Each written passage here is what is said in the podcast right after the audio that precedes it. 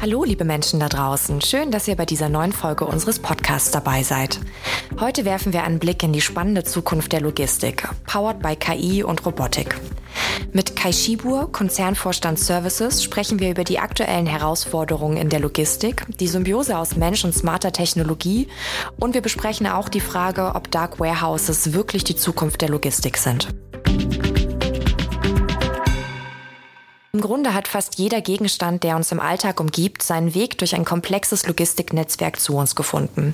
So hat es Peter Shen, Mitbegründer des kalifornischen KI-Robotikunternehmens Covariant, ausgedrückt und mir damit deutlich vor Augen geführt, Logistik ist nicht abstrakt, sondern hat ganz konkrete Auswirkungen auf unser tägliches Leben und ist wichtiger Wirtschaftsmotor. Entsprechend groß sind auch die Herausforderungen, vor denen die Branche steht. Doch dazu später mehr. Vor diesem Hintergrund ist die Otto Group mit Covariant eine strategische Partnerschaft eingegangen, um den Service für die KundInnen zu verbessern und einen weiteren wichtigen Schritt in Richtung einer digitalisierten und KI-gesteuerten Zukunft zu gehen. Warum Covariant so ein spannender Partner für uns ist und was das Besondere an ihren intelligenten Roboterlösungen für die Logistik ist, fasst uns meine liebe Kollegin Lena Hufmann zusammen. Covariant ist das weltweit führende Unternehmen für künstliche Intelligenz in der Robotik. Gegründet wurde das kalifornische Unternehmen 2017 von KI-Robotikforschern, die zuvor unter anderem bei OpenAI und an der UC Berkeley gearbeitet haben. Ihr Ziel war es, Erkenntnisse aus der Forschung in der Praxis anzuwenden. Herausgekommen ist dabei das sogenannte Covariant Brain, eine universelle KI-Plattform, die es Robotern ermöglicht, zu denken, zu sehen und zu handeln. Mit den KI-gestützten Robotern können eine Vielzahl manueller Fulfillment-Tätigkeiten automatisiert werden, bei denen dies bislang noch nicht möglich war. Das gilt auch für dynamische und unvorhersehbare Fulfillment-Szenarien, wie beispielsweise ständig wechselnde Produkte. Bislang konnten derartige Tätigkeiten nur eingeschränkt durch automatisierte Systeme bearbeitet werden. Vision der strategischen Partnerschaft ist es, hunderte der Covariant-Roboterlösungen in den Fulfillment-Zentren der Otto Group zu installieren. Den Anfang machen dabei die Standorte Haldensleben und Altenkundstadt. Alle Covariant-Roboter lernen dabei unabhängig von ihrem Standort über ein gemeinsames Netzwerk. So wird sichergestellt, dass sich Erkenntnisse und betriebliche Verbesserungen automatisch auf das gesamte Logistiknetz der Otto Group übertragen. Wer mehr dazu erfahren möchte, zum Start der Partnerschaft hatten wir Peter Chen zu Gast auf dem Otto Campus in Hamburg. Wir haben mit ihm darüber gesprochen, was Roboter intelligent macht, warum Lager eine hochkomplexe Umgebung für sie sind und wie seine Zeit bei OpenAI seine Arbeit bis heute beeinflusst. Das ganze Gespräch mit Peter Chen könnt ihr euch in der Bonus-Episode anhören, die wir gemeinsam mit dieser Folge veröffentlicht haben. Wie die intelligenten Roboter in die Logistiknetzwerke der Otto Group integriert werden, wie sie helfen, die aktuellen Herausforderungen zu meistern und welche größere Vision für die Logistik der Zukunft dahinter steht, darum geht es jetzt im Gespräch mit Kai Schibur, Konzernvorstand Services. Hallo Kai, schön, dass du dir die Zeit für unseren Podcast nimmst. Ja, hallo Marina. Erstmal vielen Dank für die Einladung. Ich freue mich sehr, heute hier zu sein. Vor welchen Herausforderungen stehen wir denn aktuell in der Logistik und wie kann uns künstliche Intelligenz dabei helfen, sie zu meistern? Die Zielsetzung in der Logistik ist, dass wir das Kundenerlebnis weiter verbessern. Einhergehend mit einer Verbesserung der Qualität geht aber auch die Notwendigkeit nach einer Erhöhung der Kosteneffizienz. Die äh, Logistik bewegt sich ja äh, in dem Spannungsfeld auf der einen Seite qualitativ eine besonders hochwertige Leistung abliefern zu wollen, idealerweise sogar eine Kundendifferenzierung in den Services zu erreichen und auf der anderen Seite so kosteneffizient wie möglich zu sein. All das wird zusätzlich noch beeinflusst von dem Thema des Kräftemangels. Häufig wird vom Fachkräftemangel gesprochen. Das geht aber viel weiter. Und jeder von uns hat das wahrscheinlich auch schon mal erlebt, wenn er am Flughafen war und dann vielleicht in den Sommermonaten noch mal etwas länger aufs Gepäck gewartet hat.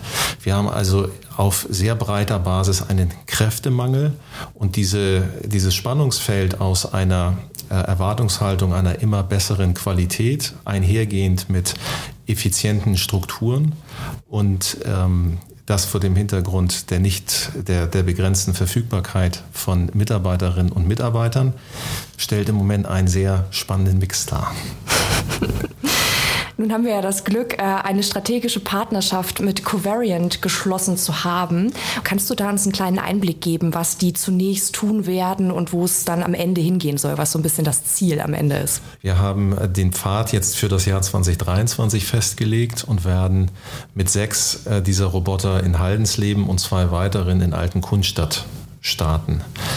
Das, was so faszinierend ist an der letzten Generation der künstlichen Intelligenz, ist, dass viele Tätigkeiten, die in der Vergangenheit äh, durch Menschen erledigt werden mussten, äh, mittlerweile von den Robotern übernommen werden können.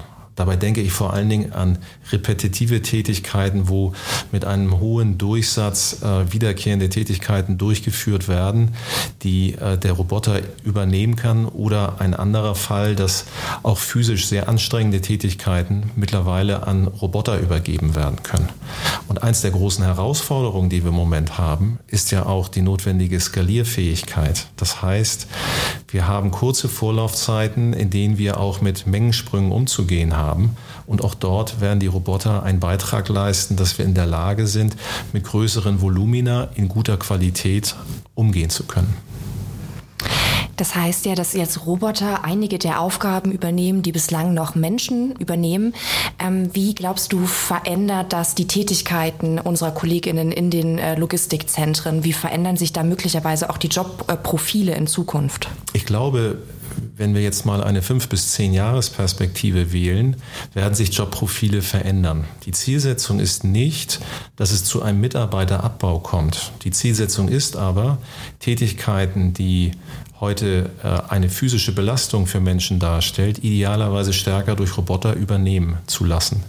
Und äh, wenn ich ein Beispiel wählen darf, wenn man sich vorstellt, dass im Sommer bei 30 oder 40 Grad in der Blechbüchse, also in einem Seekontainer, über Stunden dann äh, Kartons entladen werden müssen, um diese dann auf ein Förderband zu stellen, dann sind das Tätigkeiten, die wenig attraktiv sind, schon heute wenig attraktiv sind und für die es uns morgen immer schwerer fallen wird, überhaupt Menschen zu finden, die diese Tätigkeiten durchführen. Insofern ist unsere Zielsetzung, dass wir Mitarbeiterinnen von äh, diesen eher schwierigen und teilweise auch monotonen Tätigkeiten entlasten und über Weiterbildung dann in, eine, in ein verändertes Tätigkeitsprofil zu überführen, wo sehr viel mehr auch auf äh, die eigenen Stärken und weniger auf diese sich häufig wiederholenden Tätigkeiten Wert gelegt werden kann. Jetzt hat die Otto Group sich ja beim Thema Innovation immer zum Ziel gesetzt, dass die natürlich ähm, am Ende für unsere KundInnen da sein sollen. Ähm, glaubst du, dass auch diese Partnerschaft mit Covariant am Ende für den Kunden und die Kundin eine spürbare, eine spürbare Verbesserung bringen wird? Also davon bin ich ganz fest überzeugt. Das Thema Innovation darf kein Selbstzweck sein, um fancy Roboterarme in ein bereits heute schon hochautomatisiertes Lager zu bringen. Alles hat am Ende äh, darauf einzuzahlen, dass wir Qualität und damit Kundennutzen auch verbessern. Und im Beispiel der Robotik kann das zum Beispiel auch dadurch gelingen, dass Auftragsspitzen schneller abgearbeitet werden können und damit auch äh, sogenannte Lead Times, also die Zeit von Bestellung bis zur Auslieferung, verkürzt wird. Und mir ist ganz wichtig, dass das, was wir hier machen, nicht getan wird, um äh, im Rahmen einer Technikgläubigkeit zu sagen, auch wir müssen jetzt im Bereich Roboter unterwegs sein. Das Gegenteil ist der Fall. Wir streben eine Vorreiterrolle an mit KI und Robotics. Wir glauben, mit Covariant einen super Partner gefunden zu haben. Und das folgt der Zielsetzung, die Kundenleistung weiter zu verbessern. Ähm, zum Abschluss möchte ich noch einen Blick mit dir äh, in die Zukunft werfen. Und zwar, was ist denn deine Version für die Logistik beispielsweise in zehn Jahren? Wie werden Logistikzentren dann aussehen? Ich glaube nicht an sogenannte Dark Warehouses, also äh, vollständig automatisierte Lagerstandorte, wo Menschen keine Rolle mehr spielen. Daran glaube ich nicht in zehn Jahren, aber auch nicht zum Beispiel in 15 Jahren. Ich glaube an das Thema Interaktion von Mensch und Robotern in, einem, in einer sinnvollen Art und Weise. Und wir haben auch an den hochautomatisierten Standorten jede Menge Einsatzfelder identifiziert, wo Robotik einen sinnvollen Beitrag leisten kann. Und das gilt es in den nächsten Jahren Schritt für Schritt für uns zu erschließen. Dabei werden wir Fehler machen und wir werden auch nicht in allen Fällen sofort erfolgreich sein. Wir werden sogenannte Use Cases ausprobieren und feststellen, dass wir vielleicht ähm, in dem Fall noch nicht so weit sind, aber dafür drei, vier andere spannende Einsatzfelder finden. Und das Schöne ist, wenn wir die Lernkurve über die AI und Robotik an einem Standort für dieses Einsatzfeld einmal durchschritten haben, dann brauchen wir diese Lernkurve für eine vergleichbare Tätigkeit an einem anderen Standort nicht mehr erneut zu gehen, sondern wir sind dann in einer lernenden Flotte, die schon von der ersten Erfahrung die gesamte Lernkurve an die Brüder- und Schwester-Roboterärme entsprechend weitergeben kann. Und damit sind wir sehr viel schneller, auch wenn es darum geht, äh, in das Modell zu kommen, an anderen Standorten für vergleichbare Tätigkeiten die Vorteile zu nutzen. Super, vielen Dank für das Gespräch. Sehr gerne, es hat mir Spaß gemacht. Ja, super effizient. Logistiker. ja.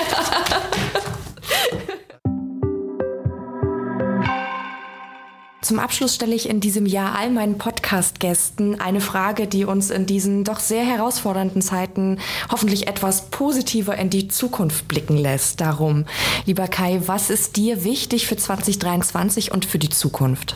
Also wenn ich einen großen Wunsch äußern dürfte, dann würde ich mir wünschen, dass dieser furchtbare Krieg in der Ukraine ganz, ganz schnell zu einem Ende kommt dass äh, Frieden wieder in Europa einkehrt.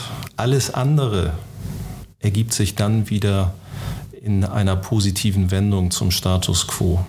Das wäre für mich ein ganz großes Anliegen für das laufende Jahr. Und damit endet unser kleiner Ausflug in die Zukunft der Logistik. Und wer weiß, vielleicht ist schon bald nicht nur alles, was wir so benutzen, durch Logistiknetzwerke zu uns gekommen, sondern wurde vorher auch immer von einem intelligenten Roboter berührt. Und wenn euch diese Folge gefallen hat, folgt und abonniert unserem Podcast gern. Bis zum nächsten Mal.